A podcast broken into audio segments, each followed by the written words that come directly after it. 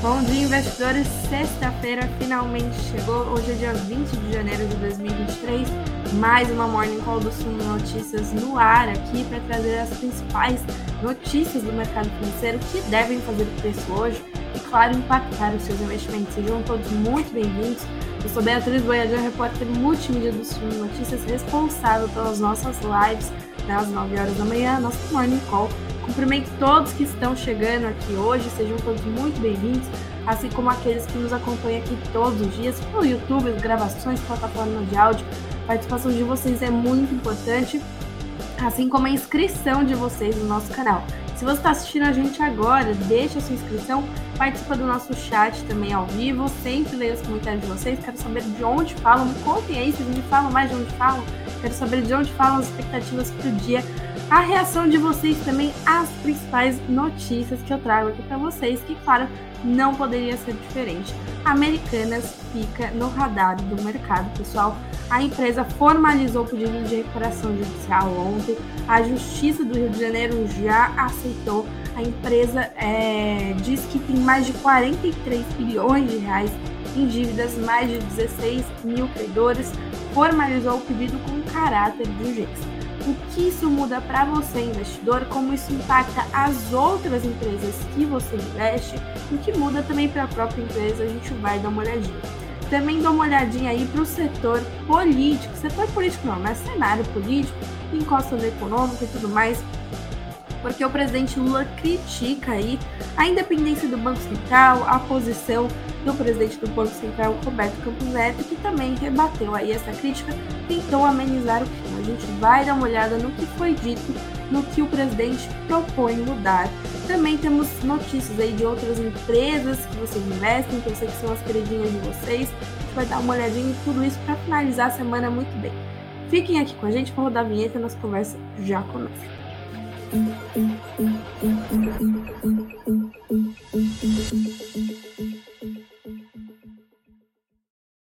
Bom dia, pessoal. Sejam todos muito bem-vindos. Deixando aqui rapidamente um bom dia para o Cleiton, que chegou, já deixou o primeiro like do dia, diz que está aqui sempre, mas às vezes não participa. Obrigada, Cleiton, por deixar seu recado pelo like, pela participação indireta mesmo assim, é sempre válido. Bom dia, Marcos, Marco Antônio. Bom dia, João também. Tá falando de Fortaleza. Ai, que delícia. Deve estar uma beleza o clima. Aqui tá uma chuva, tá clima feio hoje, péssimo. Bom dia para o Elton também. Benjamin que voltou. Bom dia para minha mãe, Tiago, João Paulo, bom dia. Bom dia, Pablo. Bom dia para o Ítalo também. Deixa eu ver aqui mais aqui. Bom dia, Salomão. Raimundo que fala de Belém. Ai, deve estar uma beleza aí também. Bom dia, Luísa, Fábio, Lucas outro Marcos, Daniel, Maceió. Gente, só lugares maravilhosos aqui. Estou com uma leve inveja, porque em São Paulo o clima está horrível. Bom, quero começar nossa conversa olhando para o fechamento de ontem. Bovespa subiu 0,62% aos 112.921 pontos.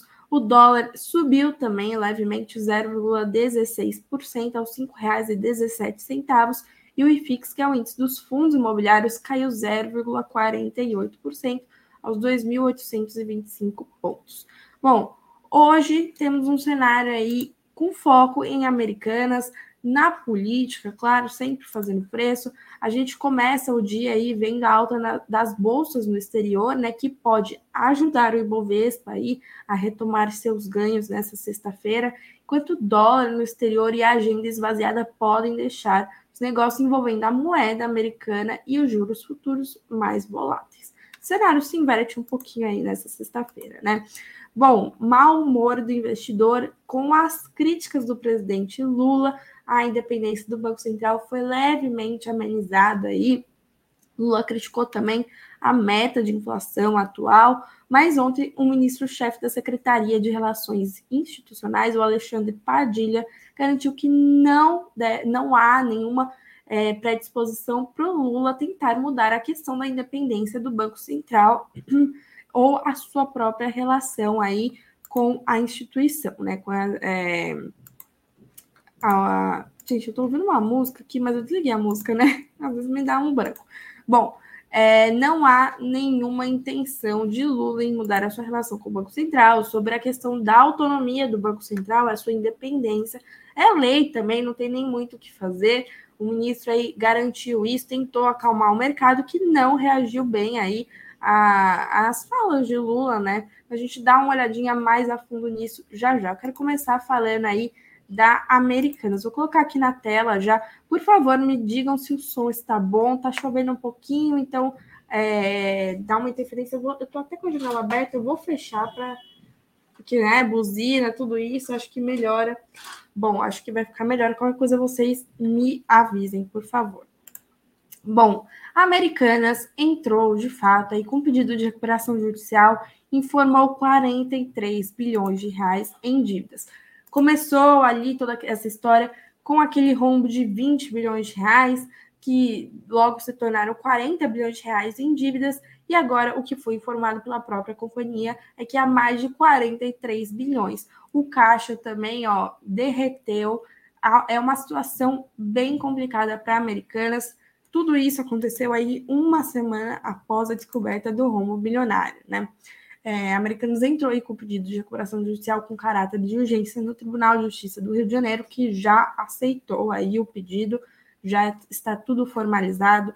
As dívidas somam mais de 43 bilhões e há mais de 16.300 credores, né? A empresa afirmou também que a desvalorização das ações de mais de 80% apenas em 2023 junto ao rebaixamento de seus ratings, fizeram com que credores financeiros drenassem mais de 3 bilhões de reais do, do caixa né, da empresa. A justiça aceitou o pedido no final da tarde de ontem e a Americanas teve, obteve o direito de suspensão por 180 dias de execução de qualquer dívida. Em até dois meses, no entanto, né, ela tende a apresentar ao juiz uma proposta de recuperação de fato, que deverá, por sua vez, receber o aval dos credores. Não é uma situação fácil. Recuperação judicial, aí como a gente falou com alguns analistas, é sinônimo de destruição de valor também. A gente viu isso lá pela Oi, teve de se desfazer de diversos ativos, leiloou aí seus ativos, ainda tem muitas dívidas para pagar, ainda que seu processo de recuperação judicial tenha terminado, né? Bom, trazer aqui alguns trechos para a gente entender, né?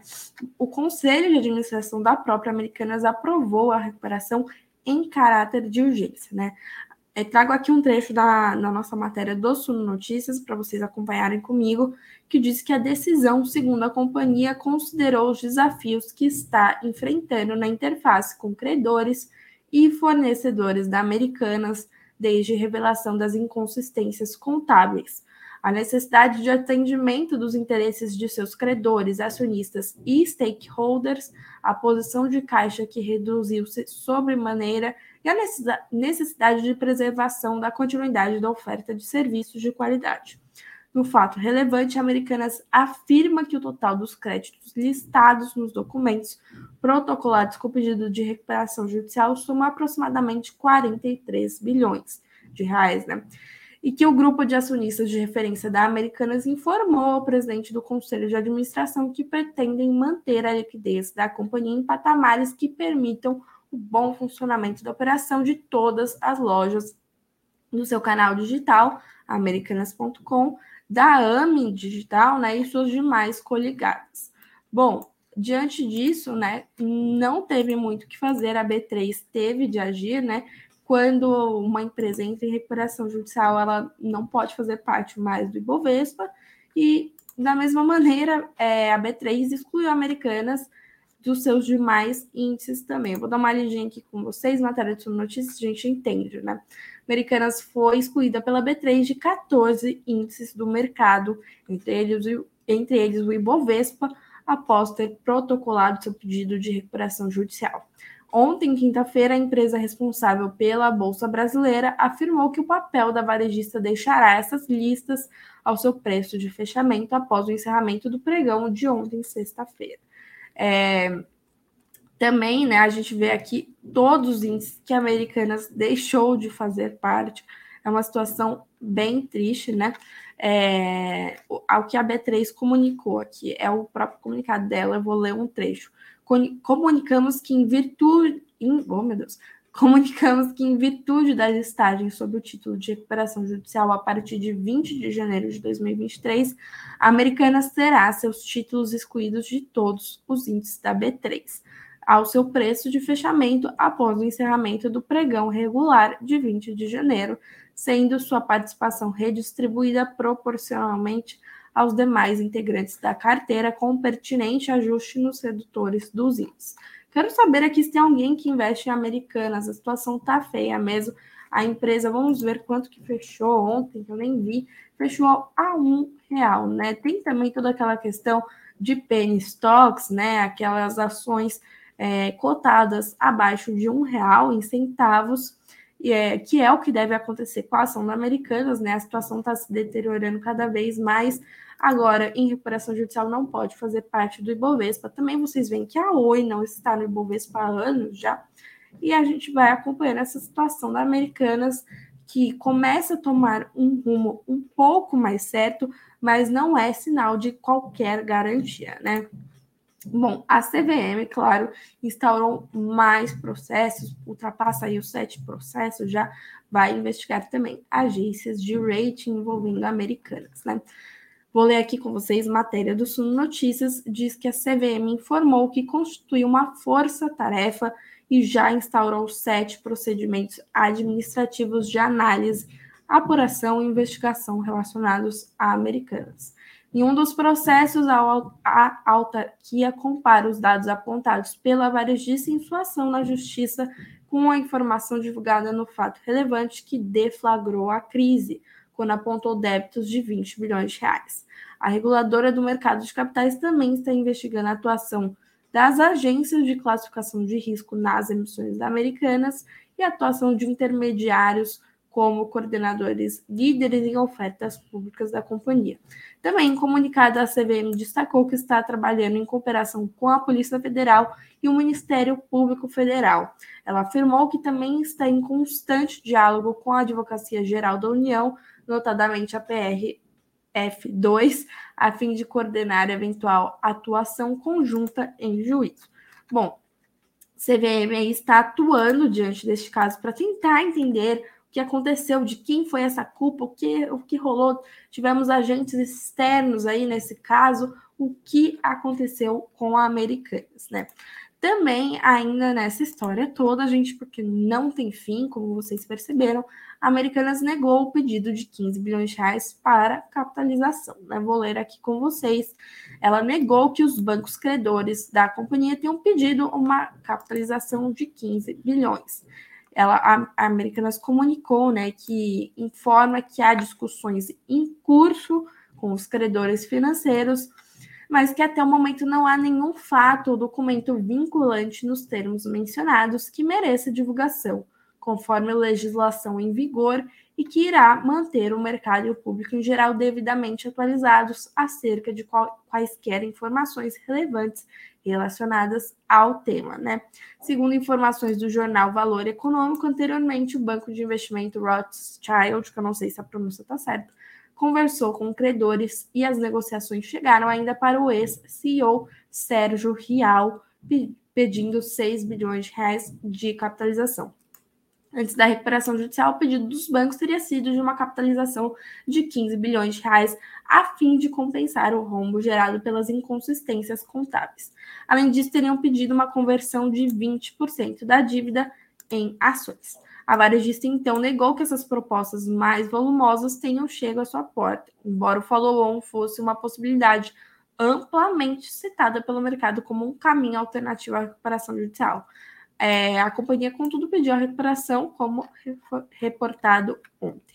Também, ainda nesse caso, fica aí no foco do mercado, da CVM, das autoridades, os acionistas de referência, Jorge Paulo Leman, Beto Sicupira e Marcel Teles, né, na Americanas. Né? A CVM vai investigar a conduta desses acionistas de referência, que são também os homens mais ricos do Brasil. O Jorge Paulo Lema é o nome aí mais conhecido pelo mercado financeiro, lidera o ranking da Forbes de, de bilionários brasileiros. E claro, a CVM está de olho neles, né? Eles receberam mais de 100 milhões de reais em dividendos ano passado, algo que a companhia não poderia ter distribuído provavelmente porque seu lucro foi é, inflado aí, né? O patrimônio muito maior do que se imaginava. E agora a gente dá uma olhadinha aqui em matéria do valor econômico, vamos ver qual é esse processo aí que a CVM está constituindo, né? Bom, a Comissão de Valores Imobiliários constituiu uma força-tarefa de áreas técnicas para analisar o caso Americanas e tem sete procedimentos abertos para analisar o assunto, incluindo a conduta dos acionistas de referência. As superintendências envolvidas são as de relações com empresas, relações com mercado intermediários, normas contábeis e auditoria, processos sancionadores, proteção e orientação aos investidores, registro de valores mobiliários e securitização.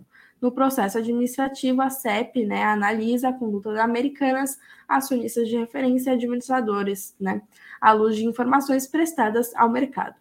Em um comunicado publicado ontem, a CVM informou que vai analisar as informações do pedido de tutela cautelar antecedente vis-à-vis -vis as informações divulgadas até então a respeito das inconsistências contábeis divulgadas em 11 de janeiro. Inclui também a decisão da companhia de protocolar pedido de recuperação judicial com crédito estimado em 43 milhões de reais. Com relação à atuação do trio, advogados da área societária acreditam que poderá ser discutido se eles exerciam controle de fato da empresa, mesmo com uma participação de 30,13%. O único deles que possuía cargo na Americanas é Beto Sicupira como conselheiro. Pode haver aí, abre aspas, essa discussão e será utilizado o artigo 246 da Lei das Sociedades por Ações, afirmou o advogado do escritório Ogawa, Lazerotti e Baraldi.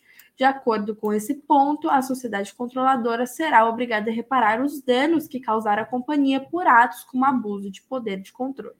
Abre aspas novamente, Cláudio Luiz de Miranda Bastos Filho, sócio do escritório Chalfin, Goldberg e Weinboim, disse, entendendo-se que acionistas de referência permaneceram como controladores, que é um conceito prático, mas o que a forma que se intitulam pode haver atribuição de responsabilidades por terem indicado administradores inaptos e por terem obtido vantagens ao longo de todo esse tempo.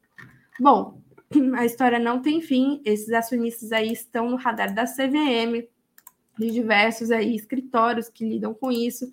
É, a gente, perdão, a gente fica de olho neles, né?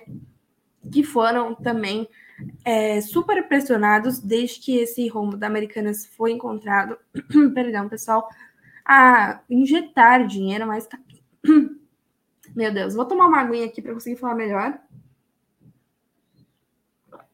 Obrigada, pessoal. Não tá fácil aqui, sexta-feira falei demais já.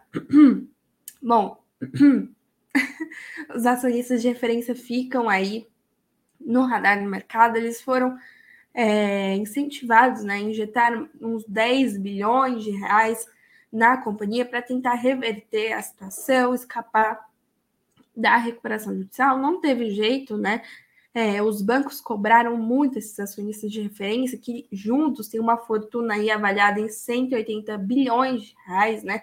É, os homens mais ricos do Brasil. Não foi o que aconteceu, a Americanas não escapou da recuperação judicial, o caixa da companhia também derreteu, não tem muito o que fazer para o pagamento dessas dívidas. Os acionistas de referência não entraram, não tomaram frente. Agora a companhia aí segue num rumo né, que preocupa. Quero trazer aqui também é, essa avaliação né, de como o mercado está vendo a recuperação judicial da Americanas, que alivia a pressão, mas deixa o futuro em xeque ainda assim. Né? Bom, a recuperação judicial foi formalizada ontem e fez cair por terra também a possibilidade de um aumento de capital para salvar a companhia, como a própria Americanas já negou hoje, né? Expectativa é de que com isso Americanas consigam um fôlego maior com fornecedores e mantenha essas operações em voga dentro do possível, dada a redução drástica do seu caixa. Isso porque a companhia tinha um caixa considerado confortável pelo ex-CEO Sérgio Rial, que revelou ao mercado as inconsistências contábeis. Em conferência, um dia após a revelação, o executivo citou a cifra de 7,8 bilhões de reais de caixa, né? É, com o imbróglio judicial, contudo, a varejista passou a ter caixa reduzido para 800 milhões de reais, logo em seguida após o bloqueio de 1,2 bilhão de reais a pedido do BTG Pactual. Em meio ao pedido de recuperação judicial, a companhia conta agora com valor de 250 milhões de reais em caixa, após citar um aniquilamento dos valores que até então eram detidos pela companhia. Isso porque Safra, Bradesco e Itaú fizeram bloqueios de 100 milhões de reais, 474 milhões e 50 milhões de reais respectivamente e aproximadamente. Né? Na petição, a defesa da Americanas diz que a negativa da recuperação judicial pode inviabilizar operações da empresa e citou os bloqueios dos bancos como indevidos.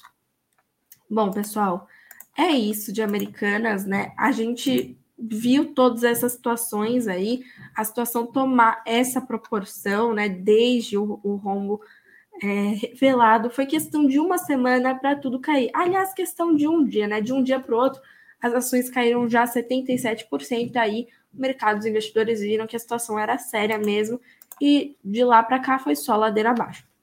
Agora, o que acontece com as ações? Se você é investidor, presta atenção aqui. Teve recuperação judicial, o que acontece com as ações? Vai sair da bolsa, não posso mais negociar, vou perder todo o meu dinheiro, o que vai acontecer? Calma. Bom, Diante disso, né, o Suno Notícias foi buscar especialistas para nos explicar o que acontece. Eu vou passar aqui para vocês, lendo mais uma vez a nossa matéria do site suno.com.br barra notícias. Dá uma olhadinha lá depois que está tudo atualizado em tempo real. O Suno Notícias procurou o sócio fundador da Quantos, Edio Pedro Menin, que explicou que os impactos burocráticos da recuperação judicial da Americanas começarão no dia seguinte à aprovação do pedido, ou seja, hoje, sexta-feira. O pedido foi aprovado ontem. Ele disse: na bolsa especificamente, a ação tem de deixar todos os índices dos quais fazia parte, inclusive o Ibovespa, que já aconteceu. Isso deve trazer uma venda passiva importante e uma perda de liquidez muito relevante. As ações tendem a sofrer durante processos de recuperação judicial, uma vez que as medidas são focadas nos credores e geralmente dilutivas aos acionistas, é, lembrou a XP aí em um relatório. A gente consegue ver aqui nessa imagem, né, toda a participação da Americanas nos índices, né, que ela fazia parte. E Bovespa aqui 0,05%. Bom, é, após a recuperação judicial ser acatada, a empresa terá 180 dias de blindagem, ou seja, as obrigações com os credores ficam suspensas. É, nesse tempo, né, disse o especialista, a companhia precisa se reorganizar. Existem algumas maneiras de fazer isso: realizando a venda de ativos, renegociando dívidas, convertendo dívidas em ações e realizando aumento de capital. Lembrando que isso tem que ser colocado no papel nesse período, né? A gente viu isso bastante com a situação da Oi, né, durante a recuperação judicial. A gente viu basicamente todas essas etapas aí, as ações sofrendo bastante também, é, a ação da Oi teve de ser é, agrupada aí para chegar no, na, na, cotação de um real. Eu nem sei quanto está a Oi hoje, vamos ver quanto está. Está exatamente um real e dez centavos. Está mantendo, né? Mas a gente viu o leilão dos ativos, a, o preço das ações oscilar bastante, né? Bom, o Menin vê como improvável a possibilidade de realizar a conversão das dívidas em ações americanas.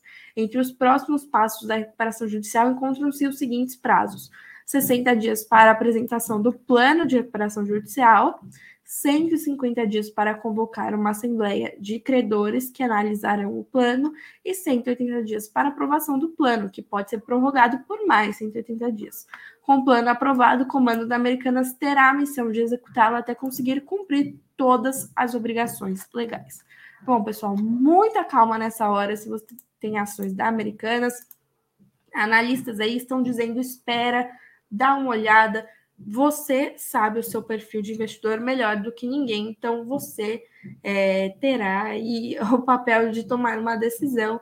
Mas enquanto isso, a gente vai acompanhando esse processo, é um processo de anos, né? A gente sabe recuperação judicial da Oi como base aqui que temos é, de mais próximo, né? Uma grande companhia que precisou entrar na justiça para salvar o seu negócio, escapar da falência. O processo durou cerca de seis anos, acabou no final do ano passado teve início em 2016, foi o maior processo de recuperação judicial da história. A gente vai acompanhando Americanas. Inclusive, tem enquete aqui para vocês. Eu quero saber se investem no setor de varejo, quero saber como a nossa audiência está posicionada aí em relação a esse setor. Eu estou vendo aqui os comentários de vocês. O Henrique diz: não aguento mais Americanas. A gente também, Henrique. Eu sinto a sua dor. A gente também, mas não tem como ignorar isso. É o que está fazendo o preço aí, o que está impactando milhares de investidores. A gente fica de olho. Obrigada para o Benjamin. É Benjamin ou Benjamin? Eu nunca sei, desculpa a pronúncia. Mas obrigada pela sua participação, por pedir o like. Deixem o like aqui. O Luiz diz: bom, mesmo que sem credibilidade, os acionistas de referência garantiram que irão manter a liquidez da empresa. Será que vai ser assim mesmo? A gente vai acompanhando aqui. É, o Marcos dizendo que tem 20 anos e tralalá de investimentos na Bolsa. É isso aí, investidor de longo prazo. Bom dia, Silvio, também. Bom, pessoal, eu vou olhar aqui agora com vocês a questão mais para o lado político. Presidente Lula aí cutucando o Banco Central, cutucando Roberto Campos Neto, que é o presidente do Banco Central, colocando aqui na tela para vocês. Ele fez críticas aí por dias consecutivos em relação ao Banco Central e sua independência, né, autonomia da instituição. Vou ler aqui com vocês para a gente entender esse bafafá que Lula está criando logo nos primeiros dias de governo, né? Bom, Lula diz, é, apontou né, um descompasso entre a Selic, a taxa básica de juros, e o IPCA, que é a inflação oficial do país, que mede o aumento dos preços. Ele disse, abre aspas, qual é a explicação de ter uma base de juros, uma Selic em 13,5% hoje? Está em 3,75% ao ano neste momento. O Banco Central é independente, a gente poderia nem ter juros, disse o presidente da República em encontro com reitores de universidades e institutos federais no Palácio do Planalto. Última reunião do Copom né, fixou a Selic em 13,75% ao ano. A inflação acumulada em 2022 foi de 5,79%, medida pelo Índice Nacional de Preço ao Consumidor Amplo, nosso IPCA. Na ocasião, o presidente do Banco Central, Roberto Campos Neto, justificou o estouro da meta da inflação, né, a elevação do preço do barril de petróleo e a retomada da economia, entre outros fatores. Só lembrando aí que toda essa questão da inflação, né, além dos fatores internos, tem os fatores externos também. Essa mesma do petróleo foi teve muita oscilação, muita volatilidade lá no início da guerra é, na Ucrânia, né, quando a Rússia invadiu a Ucrânia em fevereiro de 2022, já vai completar um ano de guerra aí petróleo oscilou bastante, chegou aí aos 120 dólares, né, em certa ocasião. É, hoje a gente tem petróleo em cerca de 80, 85 dólares. Petróleo Brent, eu tô falando aqui, que é a referência para Petrobras, mas o WTI circula aí na mesma faixa, né? Bom, é, a gente viu muita dessa, dessas oscilações lá no exterior encostando aqui, né? Os países, a China com fronteira fech fronteiras fechadas também, política de Covid-0, tudo isso esbarra aqui na gente, impacta a nossa economia, né? A nossa política monetária também.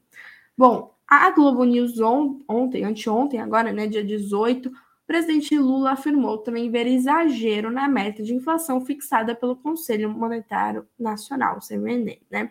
Para este ano foi estabelecido em 3,25%, com intervalo de 1,5 ponto percentual para cima ou para baixo. Ele diz: você estabeleceu uma meta de inflação de 3,7%. Quando faz isso, é preciso arrochar mais economia para atingir.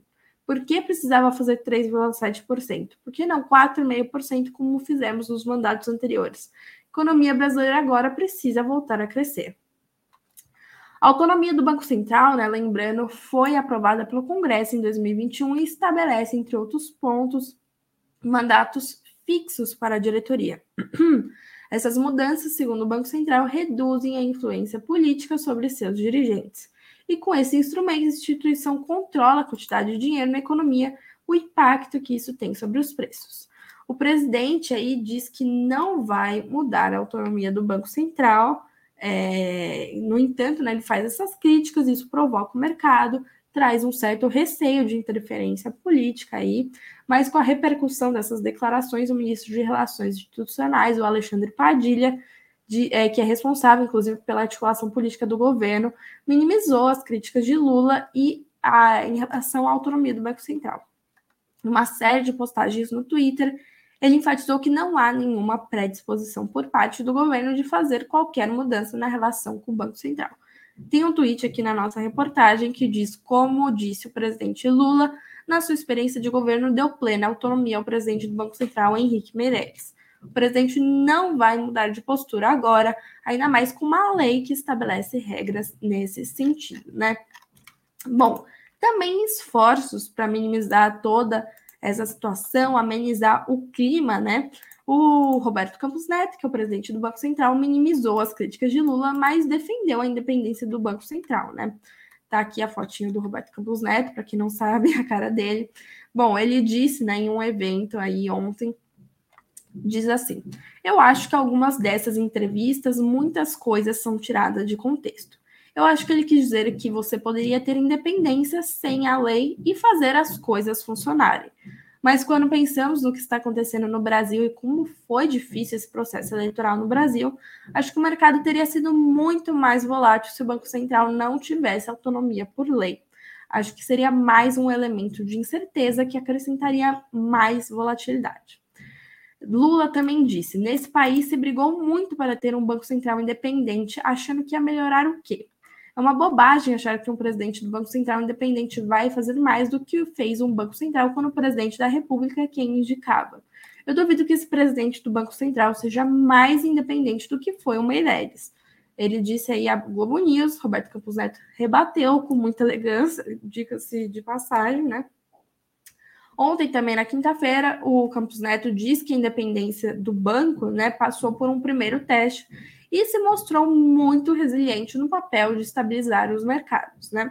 Campos Neto também mencionou que a autonomia do Banco Central é fruto de deliberação entre os poderes, ou seja, isso não vai mudar tão rápido. Né? Ele disse que o Congresso votou a favor, o STF decidiu que essa era a forma correta de organizar o Banco Central. A autonomia será resiliente de agora até o fim do meu mandato, disse aí o Campos Neto. Lembrando que é, o mandato né, de Campos Neto tem final em 2024, portanto, em 2025 teremos um novo presidente do Banco Central, indicado agora pelo presidente Lula, né? Portanto, aí há essa articulação entre um presidente do Banco Central indicado pelo antigo presidente da República, que fica aí no poder mais dois anos inteirinhos, vai ter de articular com Haddad, com Lula, com os outros ministros, né, que regem as pastas da economia. Portanto, a gente vê aí uma certa é, tensão, um certo choque instaurado nos primeiros dias de governo. Isso machuca, né, chateia o mercado também, que reage, reage mal a essas críticas, e isso continua no nosso radar para hoje. Investidores a, o Campos Neto tentou amenizar a situação aí, diminuir a tensão. Most, o, o, ministro também, Alexandre Padilha, mostrou que não tem guerra nenhuma entre os dois, que Lula só está é, trazendo pontos aí de críticas, como qualquer é, líder do executivo faz, mas que não pretende mudar nada entre é, a presidência da República e o Banco Central, nem a própria autonomia do Banco Central, como o Roberto Campos Neto muito bem defendeu. Bom, ficamos de olho, claro, nessa situação. Vendo aí como isso vai fazer preço hoje. Espero que não haja mais nenhum atrito, porque a gente não precisa de mais, né? Quero dar uma olhadinha também nas nossas bolsas internacionais que estão fortes aqui nessa manhã, em movimento positivo, bolsas europeias é, majoritariamente no azul, né? É, subindo, futuros de Nova York oscilando levemente, Nasdaq subindo aí, Nasdaq futuro, tá? Subindo meio por cento, enquanto o S&P está perto da estabilidade para cima e o Dow Jones está perto da estabilidade também, mas no campo negativo. Petróleo Brent, que é referência para a Petrobras, subindo 0,20% aos 86 dólares e 33 centavos. Tem um recadinho para vocês antes da gente dar uma olhadinha nas nossas empresas. Estou vendo aí bastante comentário envolvendo principalmente americanas. Ninguém aguenta mais, mas não tem como não falar disso, né?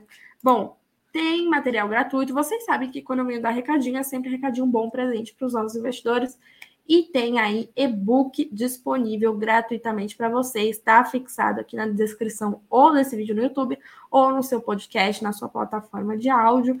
Você consegue me ver agora fazendo assim no Spotify também, porque somos o videocast no Spotify. Tá fixado aí o link. É um guia básico que vai te ajudar a dar os primeiros passos nos seus investimentos. Não só nos seus investimentos, não é só, só como investir, mas como analisar ações. É o e-book aí, justamente, como analisar uma ação, né? Questão de valuation, se vale a pena ou não, se um setor vale a pena, o seu perfil de investidor, análise fundamentalista, tudo isso está completinho nesse e-book, ele está disponível, é por tempo limitado, sempre vocês sabem, está gratuito aqui na descrição é, desse vídeo, desse podcast. E se vocês baixarem, deixem nos comentários para mim o que acharam do material. A gente sempre gosta de ver e receber os feedbacks de vocês. É, então, comentem aí, quero saber. Suno sempre trazendo esses materiais legais para melhorar a educação financeira aqui do nosso país. Bom, quero dar uma olhadinha também nas nossas empresas. Vou trazer esse comentário aqui do Ron Félix dizendo que acredita que a Americana se recupera mais rápido até do que o Magalu. Tá achando que o Magalu tá na pior mesmo, né? Bom, obrigada pelos comentários de vocês, pela participação. Vamos ver aqui notícia de Banco do Brasil, que a gente falou ontem, inclusive tem o, o, o corte aqui da nossa entrevista de ontem com o analista da Suno, José Daronco. O nosso raio-x de Banco do Brasil está disponível aqui no nosso canal do YouTube, no, nas plataformas de áudio também. Vocês podem dar uma olhadinha para entender se está valendo a pena investir em Banco do Brasil agora ou não. Bom, deixa eu colocar aqui a notícia para a gente já dar uma lidinha juntos, né? os dividendos e juros sobre capital próprio do Banco do Brasil, foi aprovado aí um payout de 40% para o exercício de 2023, né? O payout é a porcentagem do lucro líquido distribuído foi aprovado em 40% para o exercício deste ano sobre o JCP e dividendos, né? Comunicado à CVM, o BB ainda ressaltou que remunerará os acionistas em oito fluxos, serão quatro pagamentos realizados ao longo dos trimestres de referência de forma antecipada. Os outros quatro pagamentos complementares serão efetivados após o encerramento dos trimestres de referência. Tem aqui no suno.com.br é, barra notícias certinho aqui as datas todas que vocês têm de estar investindo com posição acionária para receber os proventos, né? Bom, a gente acompanha aqui, quero saber, inclusive, se vocês investem em Banco do Brasil, porque essa é uma boa notícia, né? Notícia positiva pode dar, inclusive, fôlego às ações do Banco do Brasil hoje. Nessa semana, e lembrando, os bancos sofreram por conta da Americanas, mas as ações do Banco do Brasil se destacaram entre os ganhos, né, é, entre os seus pares no setor, porque tinha uma menor, uma baixa exposição às dívidas da Americanas e ao compromisso reafirmado pela nova presidente de entregar resultados relevantes aos acionistas. Nova CEO do Banco do Brasil tomou posse nessa semana, foi vista aí como uma indicação técnica positiva pelo mercado. Também tem mais notícias aqui para a gente dar uma olhada. Santander aprovou o juros sobre capital próprio de 1,4 bilhão de reais. Só notícia boa aqui. Vamos ver é, valor por ação. É, valor dos proventos por unit será de pouco mais de 38 centavos. Por ação ordinária e preferencial será de pouco mais de 18 e 20 centavos. Pagamento será no dia 6 de março para investidores com posição acionária em 26 de janeiro. Tem um tempinho ainda para você investir. A partir do dia 27, não adianta mais. Por fim, para a gente encerrar nossa conversa da semana, Conselho da Lojas Renner aprovou o programa de recompra de até 15 milhões de ações matéria do Valor Invest, que diz aí que foi aprovado ontem o cancelamento de 13 milhões de ações ordinárias emitidas pela companhia e um novo programa de recompra de ações de até 15 milhões, representativa de 1,55% do capital social sem redução. Em relação ao cancelamento, o montante representa 62,4% do total de ações em tesouraria e 1,31% do capital social. Com isso, o capital social ficará no valor de 9,02 bilhões de reais, dividido em aproximadamente 978,27 milhões de ações ordinárias. Bom, sobre essa notícia, o que o mercado deve olhar hoje? Essas operações de recompra podem beneficiar os papéis das duas empresas, da Renner e da MRV, né? E a iniciativa é uma forma adicional de distribuir a geração de caixa aos acionistas, em adição ao pagamento de dividendos e juros sobre capital próprio, além de criar valor para acionistas, segundo o comunicado da própria Renner. Quero saber aí se vocês investem na Renner, na MRV, É, o Peter Nelson dizendo que vai manter a Renner. O Manuel falando de Maceió, Alagoas. O Peter Nelson dizendo que, se, que aproveitou esse livro de Maga, Magazine Luiza ontem agora só falta a via. Gente, o varejo não tá fácil para ninguém. O Rolf Félix dizendo as margens de lucro do varejo são apertadas, isso é fato.